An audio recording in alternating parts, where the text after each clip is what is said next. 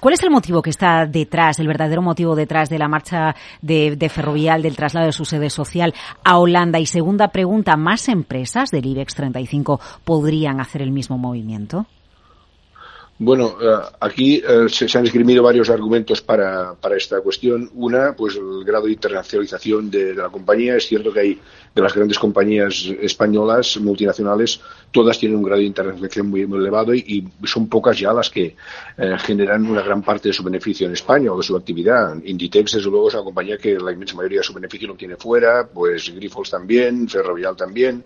Es decir, es, este es un argumento que podría ser aplicable a otras, pero por sí solo no es, no es un argumento lo suficientemente importante, ¿no? Luego estaría un argumento del que nadie habla explícitamente, pero que evidentemente está ahí, que es la, presión fiscal, ¿no? Uh, esto hay que ver exactamente cuál es la fiscalidad que se tendría en un lugar o en otro, en la medida en que Holanda, pues un país que tenga una fiscalidad ligeramente más relevante para las, para las compañías, más importante y más beneficiosa, pues, uh, pues puede ser un argumento. Uh, ahí cualquier esfuerzo que se hiciera en el entorno de la Unión Europea de ir unificando los tipos de impuestos de sociedades sería, sería bueno para no, no jugar en desigualdad de condiciones, ¿no? Pero pero luego hay otros argumentos que realmente son más, más preocupantes si son, si son ciertos, ¿no? Y, y, y, son ciertos en algunos casos muy claramente, ¿no? Uno es el coste de financiación. Al final, cada compañía eh, paga un ligero plus sobre el, el, tipo de interés que paga el bono soberano del país en el que está radicada, ¿no?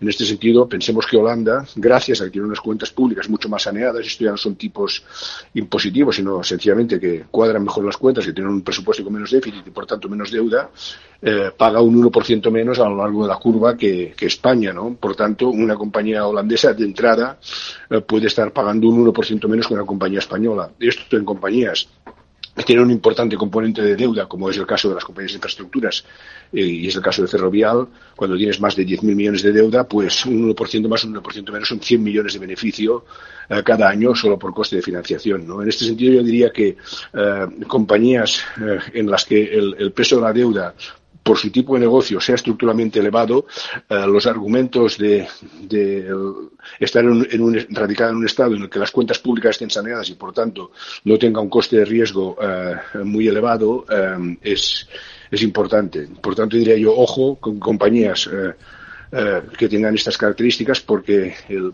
el paso de ferrovial pues, podría ser imitado por alguna otra. Esperemos que no sea así.